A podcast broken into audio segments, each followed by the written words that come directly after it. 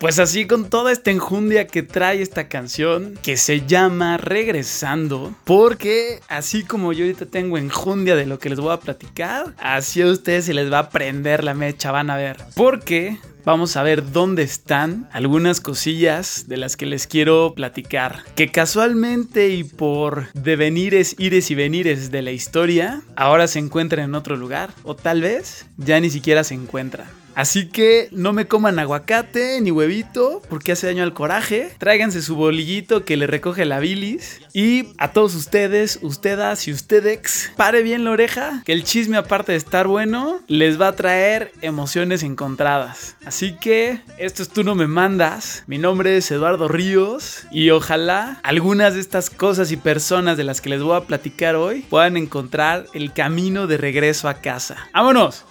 Y los sentimientos llenos de emociones.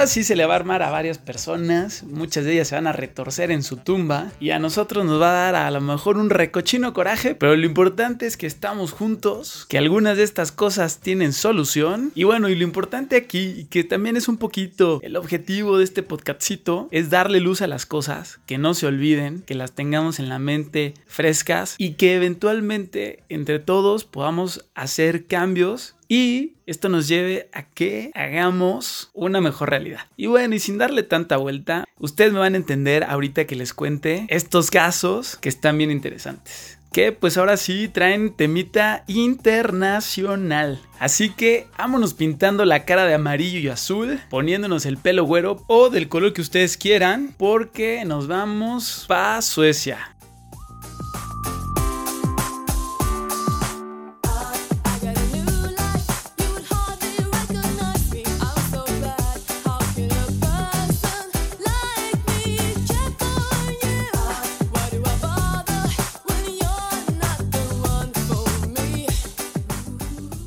Y bueno, ¿qué pasa en Suecia? ¿Qué tiene que ver en todo esto que, les platico al principio, que, les he hecho tanto misterio y le he dado tanta vuelta? Aquí les da el chisme. Y pues resulta ser que si tú vas a Suecia y aparte de visitar que sus bonitos monumentos, que sus bonitas calles, si vas y visitas la Universidad de Uppsala en su biblioteca, aparte de libros, podrás encontrarte con algo muy especial. Y más si eres mexicano. ¿Y qué es esto que te puedes encontrar ahí? Bueno, esto es ni más ni menos que el primer mapa de la Ciudad de México. Sí, así como lo oyen, el primer mapa de la Ciudad de México. Y bueno, ¿cómo es que esto llega ahí? Pues es todo un misterio. Porque bueno, para empezar, para hacer el primer mapa de la Ciudad de México tendría que ser un mapa muy antiguo, ¿no? Cosa que los estudios confirman y datan este mapa de por ahí del año 1550. Y como todo en esta vida, siempre hay un rifirrafi por ver quién es el primero. Y también se disputa quién es el primer mapa de la Ciudad de México con otro mapa que se llama el mapa de Nuremberg o Nuremberg o Nuremberg, como ustedes lo quieran pronunciar. El mapa de Nuremberg que data de 1524. Pero ahí les va. Todo tiene ahí su, su jiribilla. El mapa de Nuremberg, a pesar de ser de unos cuantos años antes del el mapa de Uppsala, fue un mapa hecho en Alemania, en la ciudad de Nuremberg, como parte de la publicación de un libro en donde venían las cartas de Hernán Cortés al rey Carlos V. Y se hace este mapa supuestamente basado en estos relatos y en bocetos que mandó Hernán Cortés en estas cartas. Este mapa, si ustedes lo buscan en, en, internet, en alguna impresión o en algún documental, es un mapa, pues la verdad, gráficamente bastante bonito, pero muy impreciso. Y hasta cierto punto, podría decirse, caricaturesco. Tiene muchas cuestiones que valen mucho la pena al, al clavarse y sumirse en este mapa, porque en ese mapa, bueno, en una sección se representa el Golfo de México y en otra está representada la Ciudad de México y aparecen zonas que hoy por hoy existen como Coyoacán, Chapultepec y se aprecia ahí como un gráfico representativo que hacía alusión al zoológico de Moctezuma. Y la ciudad de Tenochtitlan aparece con el nombre de Temixtitán. Pero, pero, finalmente es un mapa hecho un poquito como de habladas y de cartas y, y, del chismecillo sabrosón que venía ahí, pero no databa realmente de una manera más fiel todo lo que había en la Ciudad de México en ese momento. Que pues estaba así calientito, recién conquistada, ¿no? Por lo cual debería de venir mucha más información y mucho más interesante, ¿no? Finalmente en esos en esos años, América y bueno, en este caso México y la Ciudad de México representaban ahí pues un mundo nuevo por explorar y saber qué había ahí. Y es ahí donde pues el mapa de Uppsala sí tiene representada muchísima más información que la del mapa de, de Nuremberg. Por eso de alguna forma se le atribuye como el primer mapa de la Ciudad de México. ¿Y esto por qué? Es un mapa mucho más grande, mide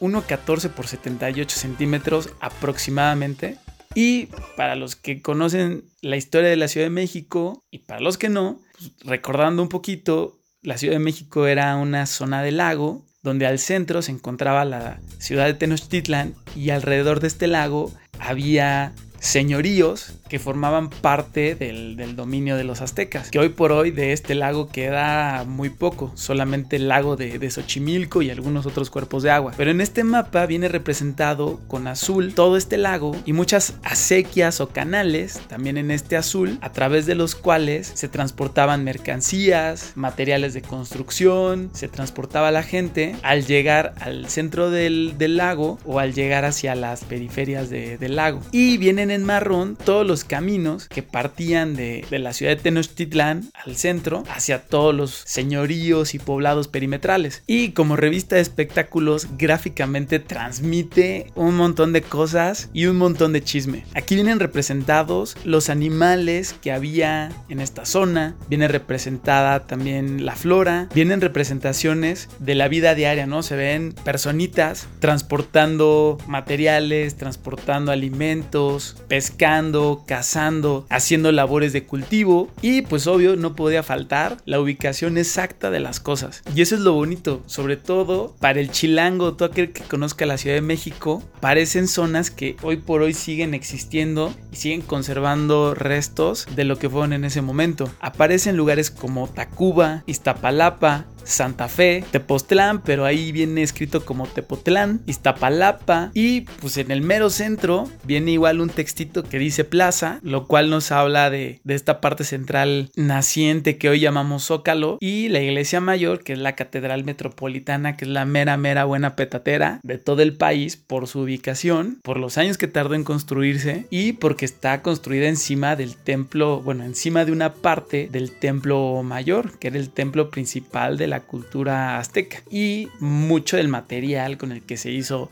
la catedral metropolitana pues venía de este templo mayor. ¿Y qué es todavía lo más bonito de este mapa? Pues que fue realizado en México. Pero si ustedes lo ven gráficamente, que ahí les ve el datito, lo pueden ver en la Biblioteca Digital Mundial que pertenece a la Biblioteca del Congreso de los Estados Unidos en wdl.org.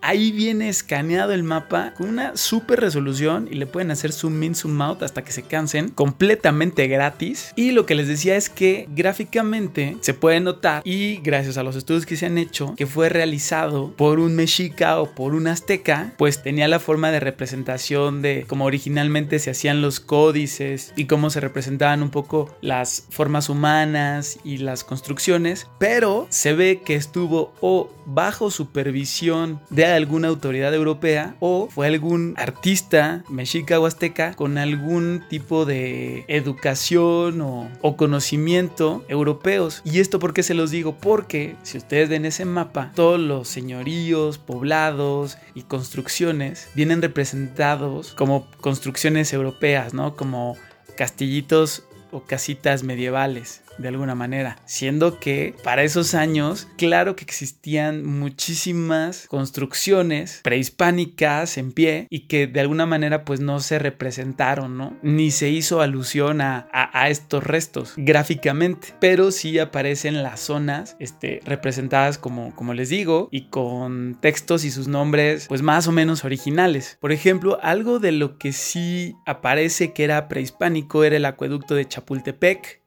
y según estudios este mapa fue realizado en la ciudad hermana a Tenochtitlan que se llama Tlatelolco, ciudad a la cual ya no llegó el último Tlatoani azteca tras la última batalla que se libró para su captura. Y bueno, después de realizarse este mapa que de verdad es bellísimo, pues cuenta la historia que no se sabe cómo llegó ahí. Se cree que Johann Gabriel Sparwenfeld lo compró en España a finales del siglo XVII y casual se lo donó a la Universidad de Uppsala. Y ya, nada más así. Finalmente no sabemos eh, este mapa fue mandado a hacer para enviarlo a Europa a los reyes españoles, si fue mandado a hacer para tenerlo en lo que era en esa época la Ciudad de México a manera de, mapa de ubicación de lo que existía en ese momento, pero ciertamente creo que, en mi opinión muy personal, se encuentra en un lugar muy distante de sus raíces, de su historia, de su lugar de origen, del motivo por el cual fue hecho, porque pues para 1550 no creo que nadie se esperara que acabaría en Suecia y, como dice el dicho de tus tías, Nadie sabe para quién trabaja, mijito. No sé ustedes qué piensen. Y bueno, no con esto tenemos que enojarnos con los suecos porque no conocemos la historia real de cómo llegó esto por allá. Pero empiezo con este caso pasito a pasito, suave suavecito, donde empiezo a plantear la pregunta de si este mapa tendría que estar en México, tal vez en España, y si de alguna manera tendría que buscar el camino de regreso a casa. Tal vez el llegar a la Universidad de Uppsala lo mantuvo a salvo de conflictos, guerras y destrucción. Ya saben, ¿no? Porque la historia, para disfrutarlo hoy por hoy, lo pongo en la mesa. En una de esas tenemos que darle a nuestros amigos suecos por conservarlo y tenerlo en un lugar tan especial para que cuando de todo el mundo pasen por esta universidad, vean en un muro una lucecita de lo que es México y arrojemos luz sobre lo que pasó y lo que existía en esos momentos y no solo se hable de eso en el país, sino en otros lados del mundo. Ahí lo dejo. Ustedes llegarán a su propia conclusión. Yo soy ese viajero que va por el camino, por brechas y veredas, buscando su destino. Escucho alegres trinos de ave alborera de fresca brisa de tierra morena.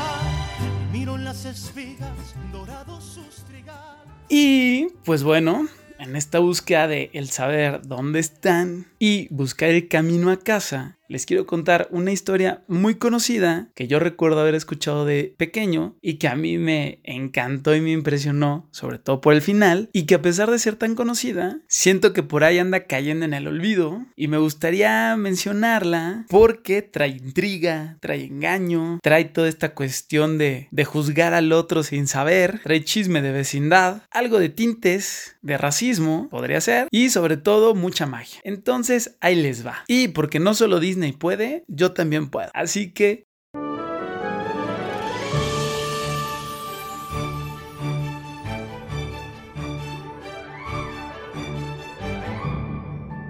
Había una vez, en 1618, en la villa de Córdoba de los Caballeros, en Veracruz, que para los que no sepan de dónde les estoy hablando, por si nos oyen, que seguramente sí, en África, en Asia, en Groenlandia, en la Antártida o en Europa, tal vez hasta en Oceanía, este lugar se encuentra en el Golfo de México. ¿Y qué pasó aquí? Había un matrimonio entre una mujer y un hombre, pero no era un matrimonio para esa época normal, porque en este matrimonio había alguien de origen de raza negra africana y alguien de raza blanca española. Y de este amor nació una niña, a la cual le pusieron Soledad. Y pues ya saben, ¿no? Nos encanta poner etiquetas desde el inicio de los tiempos. Que si güero, que si prietito, que si chaparrito, que si gordito. Y bueno, A los hijos entre negros africanos y españoles blancos se les llamaba mulatos. Entonces, nuestra niña era una mulata. Se dice que desde pequeña esta niña traía ahí una ondilla especial. Sus papás observaban, tenía ahí un donecillo especial con los animales y en específico un poquito más con los coyotes. Un día su mamá se enfermó y el papá le pidió a Soledad que fuera por un doctor, a lo cual la niña no hizo caso y ¿qué creen que hizo? Se puso a hervir agua, agarró unas hierbitas, le pasó acá la hierba a la mamá como en los mercados donde hacen brujerías o donde hacen sanaciones y y estas cuestiones y al poco rato la mamá se recuperó. También se dice que en alguna ocasión los coyotes defendieron a Soledad de algunas personas, lo cual claramente era inusual para una niña. Y pues bueno, conforme la niña creció, se puso guapa, guapérrima, pero guapérrima de aquellas. Que Naomi Campbell, que Heidi Klum, ni que Yalitza Aparicio. Mi soledad abría y partía plaza donde se ponía. Pero a pesar de ser tan bella, decían que era un poquito huraña y que a todos los chavos que llegaban acá a querer pretenderla y pegar su chicle, pues me les decía que no y me los mandaba a volar rapidito. Y pues ya a, una edad madurita, pues nuestra soledad ya era toda una leyenda, porque se dice que curaba enfermedades con herbolaria natural. Otros decían que era con un poquito de brujería, porque se decía que tenía pacto con el mismísimo, el mismísimo diablo. Decíase de ella que en las noches volaba por encima de la ciudad, aunque nunca nadie pudo demostrarlo, pues no no, tenían acá el Instagram Live, ni la camarita acá en el dron paloma mensajera como para ir la siguiente y tomarle su fotito. También decían que en su casa en la noche se podían ver luces extrañas. La mejor la pobre soledad ni había luces extrañas y nada más estaba jugando ahí a las sombras con unas velas tratando de hacer conejitos con las manos y pues ya decían que traía ahí unas luces locochonas. A lo mejor hasta era un antro ahí en su casa y los envidiosos que no puedan entrar decían que eran ahí unas luces extrañas. Y bueno, esto era poco porque decían que tenía el poder de predecir y, y,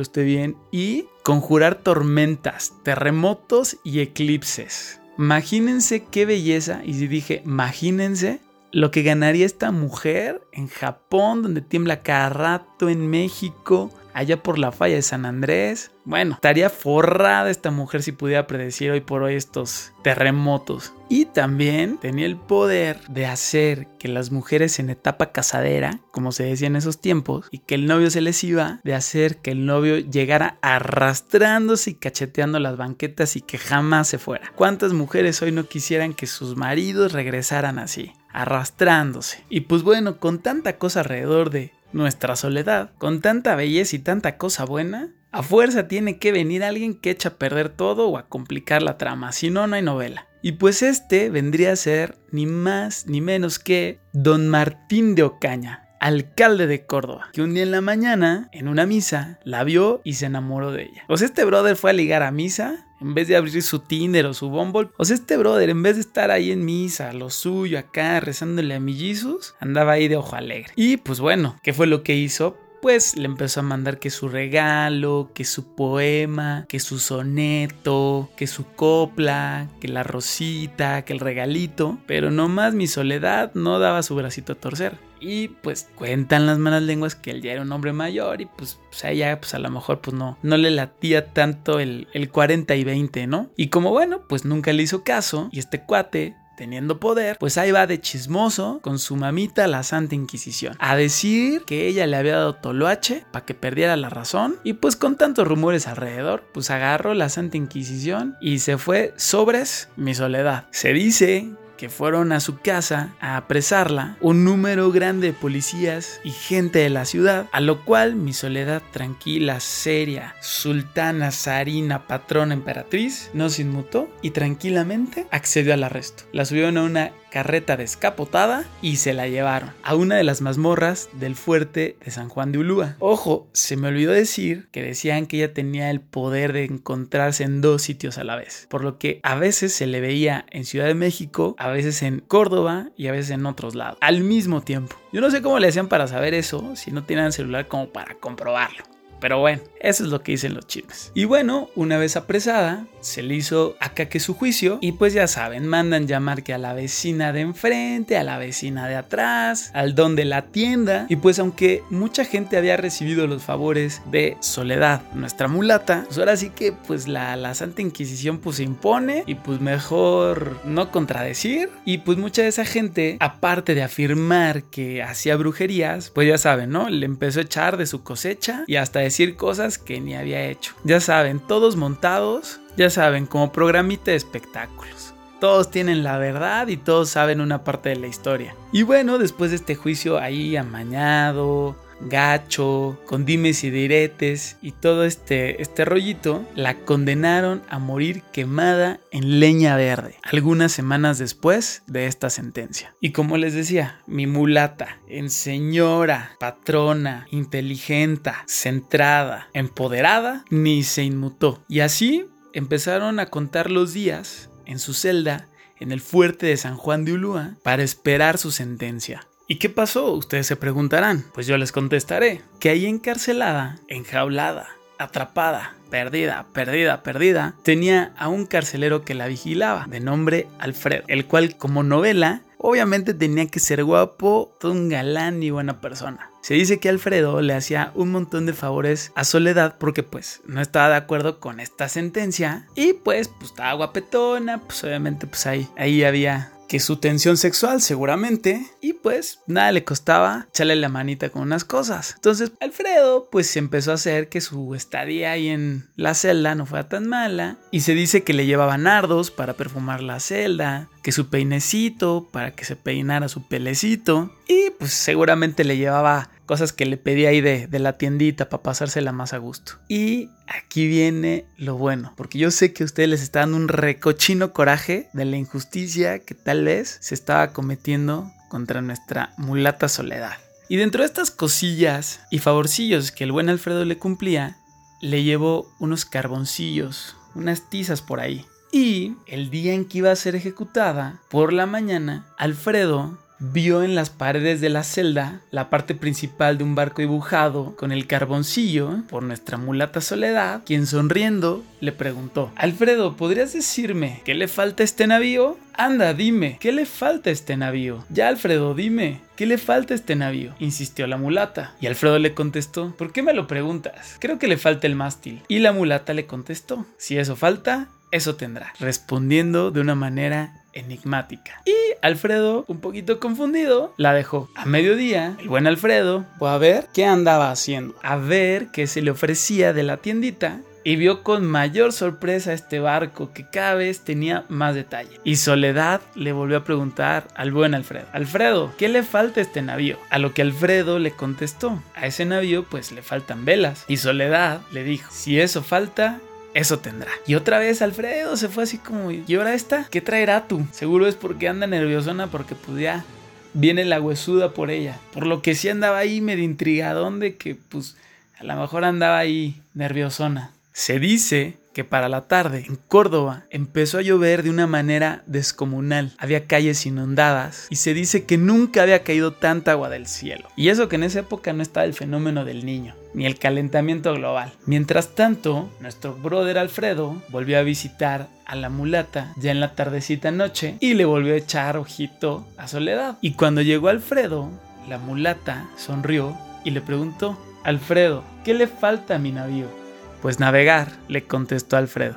A lo que Soledad contestó, mira ahora cómo anda. Y Soledad se subió a la embarcación pintada en el muro. Era un dibujo tan realista que por eso lo único que le hacía falta a ese barco era andar. De pronto, el barco comenzó a andar y en el dibujo se encontraba Soledad despidiéndose con la mano del buen Alfredo. Mientras el barco se alejaba en el horizonte, poco a poco las goteras producidas por la intensa lluvia fueron haciendo que el dibujo desapareciera junto con Soledad, que se alejaba en el horizonte. Muchos dicen que en esta tormenta vieron un navío con velas navegando en el mar. En este navío se veía solo un tripulante a bordo, Soledad. A la mañana siguiente encontraron a Alfredo con la razón perdida, confundido, y una vez que contó la historia, creyeron que Alfredo la había ayudado a escapar, por lo que fue condenado a 200 azotes y un año de cárcel. Me agarra la bruja, me lleva a su casa, me vuelve maceta y una calabaza. Me agarra la bruja,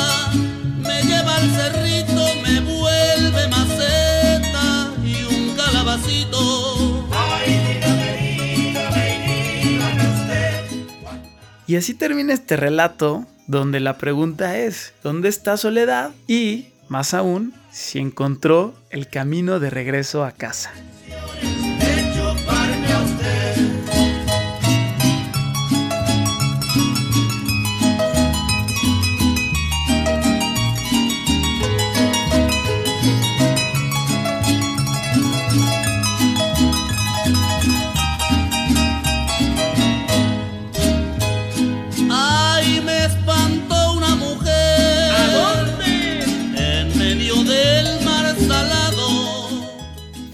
A mí esta historia me encanta porque la Santa Inquisición no se sale con la suya, ni el alcalde ricachón de Córdoba, mi mulata nunca se hizo menos por su raza, ni por los dimes y diretes de la gente chismosa, y finalmente encontró el cómo salvarse. Toda una mujer empoderada y valiente. Y la versión que les acabo de contar hoy, pues es una más de las 80.239 versiones que hay, compilando un poquito de todas las versiones porque si ustedes la buscan, todas tienen un poquito de más o menos chisme y si la buscan en el sitio oficial del Fuerte de San Juan de Ulúa, la leyenda es muchísimo más cortita y con muchísimos menos detalles. Pero, siendo leyenda, la leyenda de la mulata de Córdoba, pues, ¿cuál es la versión oficial? No sabemos. Así que aquí hay una más para el recuento donde acomodamos casi todos los chismes que nos encontramos en una sola versión. Y siendo que tuvo un final feliz, ya se me baja un poquito el corajito, les doy un poquito de fuerza y de esperanza porque ahora sí les va a dar un recochino coraje que van a ver. Así que vámonos al siguiente punto de este planeta que llamamos Tierra.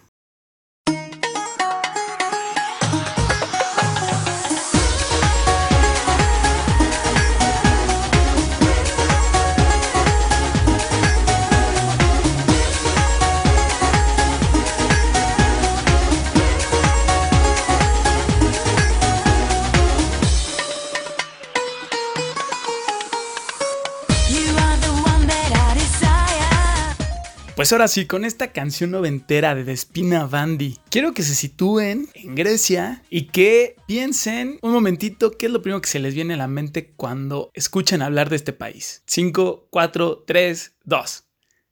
Bueno, seguramente muchos dirán Caballeros del Zodiaco, otros Aristóteles, otros la película de Hércules de Disney, otros muy intelectuales dirán que es la cuna de la cultura occidental, filosofía, y pues todas estas son ciertas. Y ahora les pregunto, ¿cuál sería el lugar donde quisieran tomarse la foto para el recuerdo, si es que uno lo visitan? ¿O cuál fue el lugar en el que más les gustó tomarse fotos el día que lo visitaron? Y yo les apuesto un ron con coquita y hielos a que fue el Partenón. Y para los que busquen imágenes de este lugar, al día de hoy se encuentra bastante destruido, bastante dañado, y los griegos ahí están entre la conservación y la restauración de, del Partenón. Y obviamente para reconstruirlo, pues se busca que sea con la mayor cantidad de piezas originales, ¿no? Alrededor del edificio hay sillares y es como un gran rompecabezas al cual se le tendrán que añadir piezas nuevas para su reconstrucción. Pero pues bueno, aquí solo les quiero dar el dato que el Partenón se construyó en el siglo V antes de Cristo. O sea, tiene por ahí de unos 2500 años. Y pues ustedes dirán, pues, ¿dónde están todas esas piezas del rompecabezas que le faltan al Partenón? Porque pues en 2500 años de historia algo habrá pasado y en algún lugar habrán quedado todos estos pedacitos. Porque al menos hoy por hoy no tenemos noticia que, que la materia desaparezca de la nada Así sin decir más. Como ese ex que te dejó de contestar y desapareció. No, señor. Las piezas del Partenón deben de estar en algún lado. Al igual que las piezas de muchos de los otros edificios que se encuentran alrededor del Partenón. Uno de ellos, el Erección. Y como no estamos escuchando ningún podcast para que nos den clases de historia, solamente les voy a decir tres cositas para contarles el chisme con el cual, ahora sí, como les prometí, les va a dar harto coraje. Después de haber tenido su esplendor, porque el Partenón era un templo dedicado a la diosa Atenea, de la cual había una escultura gigante acá con su escudo, casi casi como todos, o la mayoría hemos visto imágenes en los caballeros del zodiaco. Y si no, búsquenle por ahí. En Google les va a encantar ver imágenes de la diosa Atenea con su armadura dorada. La cosa es que entre batallas, ires y venires, invasiones a Grecia y demás, para el siglo VI después de Cristo, o sea, como unos mil añitos después, el Partenón estaba convertido en una iglesia cristiana. Claramente le habrán hecho sus modificaciones, pero pues, como dice tu tía, la vida da muchas vueltas, mijito, muchas vueltas. Y para 1460 ya era una mezquita con todo y un minarete que le habían puesto ahí. Entonces pasó de ser un templo griego a un templo cristiano y ahora una mezquita. Y por ahí de 1687 tenían ahí adentro guardadas unas municiones nuestros amigos los turcos, llegó un ataque de los venecianos, disparó contra el Partenón y ¡pum! Eso explotó, lo cual terminó haciendo que gran parte del Partenón se destruyera y acabara en pedacitos alrededor. Pero aún así, las partes ahí estaban. Digo, en general, hasta ese momento, la estructura del Partenón, en general, las columnas, las esculturas de los frontones, se conservaba. Claro que habrá tenido algunas modificaciones, pero en general, ahí estaba hasta esta explosión. Pues bueno, vaya, son 2500 años de historia. Quien a sus 30 luego siente que ya las rodillas ya no tienen ese líquido sagrado que nos mantiene en pie, ¿no? Podemos perdonarle al Partenón el no estar entero hasta nuestros días. Pero no falta el malandro de esta colonia llamada mundo que viene a echar a perder las cosas, pero con saña, con mala onda. Y ahí les va por qué les digo esto. En 1801, Thomas Bruce, y no le voy a decir Lord porque me cae regordo, pero él es conde de Elgin, supuestamente con un permiso que le dio el sultán, agarró por sus polainas, porque según él, dicho sea de paso, este brother era embajador de Inglaterra en el Imperio Otomano por ahí de 1799 y pues hizo abuso del cargo para supuestamente obtener un permiso del cual siempre se ha dudado y poderse llevar gran parte de las esculturas del Partenón. ¿Y qué fue lo que hizo? Agarró, se fue a la Acrópolis de Grecia, del Erectión se robó una de las cariátides que para los que no sepan, son unas esculturas con forma de mujer, la arrancó enterita se la llevó y del Partenón se llevó esto, más o menos para que ubiquen, si ustedes ven el Partenón desde arriba como si estuvieran volando o viéndolo desde un dron, el Partenón tiene una forma rectangular y las columnas que nosotros vemos al exterior era como una especie de, de pórtico y un poco más hacia adentro viene una parte que actualmente ya no existe, que era una parte cerrada, también rectangular,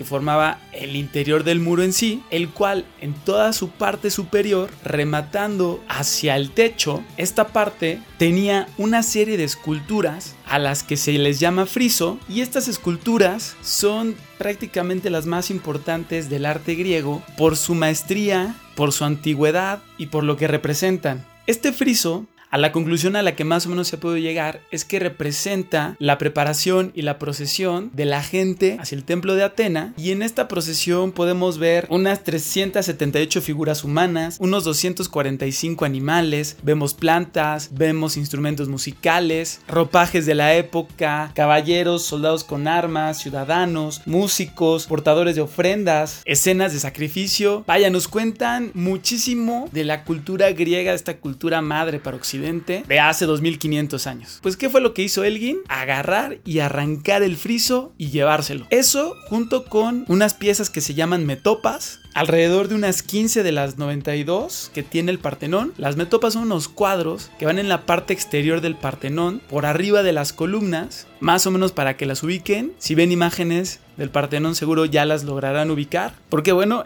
el, Partenón tiene eh, una serie de, partes. Ahora en el Instagram voy a tratar de postear estas partes de, del Partenón. Y también se llevó unas 17 pues, figurillas por ahí que se encontró entre el frontón del Partenón y por ahí algunas partes, ¿no? ¿Y para dónde creen que eran? Para adornar el jardín de su casa. Y según él era para protegerlas de posibles daños que pudieran llegar a sufrir estando ahí. Pero si hubiera sido eso, y está documentado, que al retirar el friso, las metopas y muchas otras esculturas y piezas que se llevó, no las hubieran arrancado casi casi que con los dientes. Está, documentado que, que literal muchas partes y muchas secciones se dañaron por la forma en que quitaron esto. Obviamente, si tienes el permiso para hacer esto, pues te das el tiempo de quitarlo y lo haces con gente indicada. Pero este brother seguramente su permiso era más falso que un billete de 30 pesos mexicanos y lo que le urgía era, vámonos, vámonos antes de que me cachen. Y bueno, como decimos aquí en México, al que obra mal se le pudre el tamal. Resulta ser que quitan todo esto, lo suben a un barco de nombre Mentor o Mentor y saliendito de Grecia chocó con una roca cerca de la isla de Citera y se hundió a pocos metros del puerto de Aulemón. Tómala, papá. Grecia no quería que te llevaras esas esculturas. Pero, tres años después, logró recuperar la mayor parte de todo esto que llevaba en la embarcación porque no solo llevaba esto, llevaba joyas, piezas de cerámica y bueno, no sabemos realmente cuánto más. Porque en 2012 Grecia inició una investigación de este naufragio y logró rescatar muchas de estas piezas. Por cierto, este barco fue construido en América. ¿Cómo no? Volviendo al tema, una vez que tenía estos mármoles, pues no se quedó ahí y mandó a hacer moldes de yeso para reproducir estas piezas y pues bueno, por ahí está la información que era para que se reprodujeran estos mármoles en diferentes museos del mundo. Pero bueno, sí, la verdad sí, tendencioso. Seguramente también habrá vendido muchas de estas piezas a compradores particulares. Con el tiempo, por ahí de 1816, o sea, le duró el gustito unos 10 añitos, le vendió estas piezas a su gobierno por 35 mil libras. Sí, óigalo bien, 35 mil cochinas liras. ¿Cuánto pueden valer esas esculturas? Es invaluable. Arte de hace 2500 años y más del Partenón. Pero bueno, el gobierno, con todo y sus dudas del permiso que había obtenido del sultán, se las compró. Y pues fue hasta 1939 donde finalmente fueron colocadas en el Museo Británico, donde hasta el día de hoy siguen exponiéndose. O sea, 2020. Pero y bueno, la cosa no queda ahí, ¿o sí? Porque ustedes se preguntarán, bueno, ¿y los griegos qué? No han hecho nada, tan tranquilos y felices. ¿O qué dicen a todo esto? Pues les cuento que desde 1982 Grecia está reclamando estas piezas. Y esta pelea la empezó una mujer llamada Melina Mercury, ministra de Cultura y actriz, a sus 61 años de edad. Para los que a sus 30 y 40 se sientan que ya no pueden hacer nada y que ya la vida se les fue, pues miren, esta mujer a sus 61 años de edad empezó a pelear por estas esculturas que no les he contado porque me ha coraje, pero a este friso y estas piezas que se tienen en el Museo Británico se le llaman los mármoles de Elgin. Pero bueno, aquí les diremos los mármoles del Partenón. Y pues durante mucho tiempo en este pleito se ha argumentado mucho el cuestionamiento de, de quién son estos mármoles. Porque bueno, si, si alguien te los vende y los compras, pues ya son tuyos, ¿no? O si tienes un supuesto permiso para llevártelos, pues son tuyos. Pero bueno, otra de las cuestiones que se había puesto en tela de juicio para no devolverlos es que Grecia no contaba con un lugar para poder resguardarlos y conservarlos como el Museo Británico. Y pues sí, la Acrópolis realmente no contaba con un museo que las pudiera albergar y se ha puesto a trabajar mucho en esto, pero el 20 de junio de 2009 fue inaugurado el Museo de la Acrópolis después de muchas controversias anteriores, concursos desiertos y demás, donde se designó ya un espacio especial donde llegarían estos mármoles y estarían viendo directamente hacia la Acrópolis. Pero como todo chisme en esta vecindad llamada mundo, esto no se queda ahí. Y pues ha habido encuestas donde más de la mitad y al parecer tres cuartas partes de los británicos están a favor de que estos mármoles se devuelvan a Grecia. Pero como siempre, y seguramente por ahí ha de traer sangre de Elgin, Hartwig Fisher, Fisher en 2019, director del Museo Británico, declaró lo siguiente, que los mármoles de Elgin fueron retirados del país heleno en lo que podría denominarse un acto creativo. Los mármoles se encuentran en otro contexto. Deberíamos considerarlo como una oportunidad. Se puede estar triste por el hecho de que el entorno original ha desaparecido cuando trasladas a un museo un patrimonio cultural. Lo llevas fuera. Sin embargo, este cambio también es un acto creativo. Y aquí es donde más coraje me da, carajo. Porque, imagínense, mm, vamos a agarrar las cúpulas de la Catedral de San Basilio en Rusia, a cortarlas y vamos a ponerlas sobre una plataforma en el mar de Cozumel. Al fin es un acto creativo. O vamos a ponerlas a la mitad de la Plaza de San Pedro. Veamos qué sensación nos produce. Es un acto creativo. Claramente Estoy siendo sarcástico. Y entiendo que alguien podría decir, ay, pero imagínate verlas así a, tu altura. O, o es que esos mármoles allá arriba ni los hubiéramos podido ver y ahora sí los podemos ver de frente. Claro que representa una experiencia diferente, sacar algo de su contexto, etc. Pero a ver, cuando las cosas están en los museos porque realmente se buscó un resguardo, una protección, un mantenimiento de la memoria y del paso de la humanidad, y no se tiene en su lugar original la manera de conservarlos para el futuro, claro que todos apoyaríamos esta moción. Pero cuando esos mármoles son sacados y arrancados con las uñas, se te estampa el barco, vas y los rescatas, los vendes al gobierno, los griegos te dicen que ya tienen dónde ponerlos, dónde van a estar, mira, bien cuidaditos. Y aún así no los quieres devolver y te atrevas a decir que esto es un acto creativo, creo que sí es como para que a cualquiera le ardan las entrañas. Y pues la mayor controversia está con el Museo Británico porque pues la mayor parte de la decoración del Partenón la tienen ellos. Pero ahí les va. El Museo del Louvre también tiene sus partecitas del Partenón para que tampoco se me escondan. El Museo Nacional de Copenhague también tiene otras partes. Y devolver estos mármoles entiendo que sentaría un gran precedente porque cuántas piezas de los egipcios, los griegos, los aztecas, los incas, los chinos y demás están repartidas por todos los museos del mundo, muchas de ellas obtenidas de manera legal y muchas de ellas no tan legal. Que claro hay que entender un contexto histórico donde al existir guerras, invasiones y muchas otras situaciones y hasta este tráfico de piezas arqueológicas, los museos han funcionado para preservar este pasado. Pero bueno, hoy por hoy, donde supuestamente tenemos una mayor cultura, las cosas están mucho mejor documentadas. Ya hay una institución llamada UNESCO que defiende el patrimonio material e inmaterial de la humanidad. Creo que si es posible, podríamos llevar muchas de estas piezas a sus lugares originales, porque estas piezas son motivo de orgullo para muchas naciones y son la base de su historia. Y claro, pongo gran paréntesis, siempre y cuando esto no represente la destrucción de la pieza misma en sí. Y aquí me voy a meter en camisa de once varas, porque por ejemplo en México el penacho tan famoso de Moctezuma, que muy posiblemente si lo trajéramos a México podría sufrir daños irreparables, tan solo con la transportación. Pero bueno, eso será tema de otro podcast. Por eso me gusta mucho la campaña de la embajadora de la buena voluntad de la UNESCO, Marina B. Bardinoyanis, que dice, Return, Restore, Restart. Recuperar los mármoles, restaurar el Partenón y reiniciar la historia. Lo cual podría significar que para 2021, segundo aniversario de la independencia griega, estas piezas encuentren su camino de regreso a casa.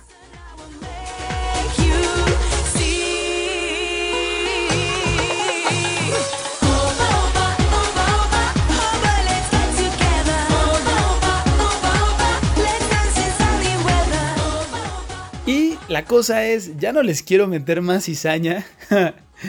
Porque hay mucha información alrededor de, todo esto. Pero como les decía al principio, sí quiero dar luz a estos temas para reflexionarlos. Y poco a poco, conforme más se hable de esto, iremos dándole luz a estos casos y eventualmente encontraremos todos desde nuestra posición lograr una mejor realidad para todos. Lograr restaurar y sanar si es que hay alguna herida y empezar una nueva historia. El pasado no se puede cambiar, pero con lo que hagamos hoy ciertamente podemos transformar el futuro. ¿Qué gemas del infinito ni qué nada? Hagamos esos cambios hoy.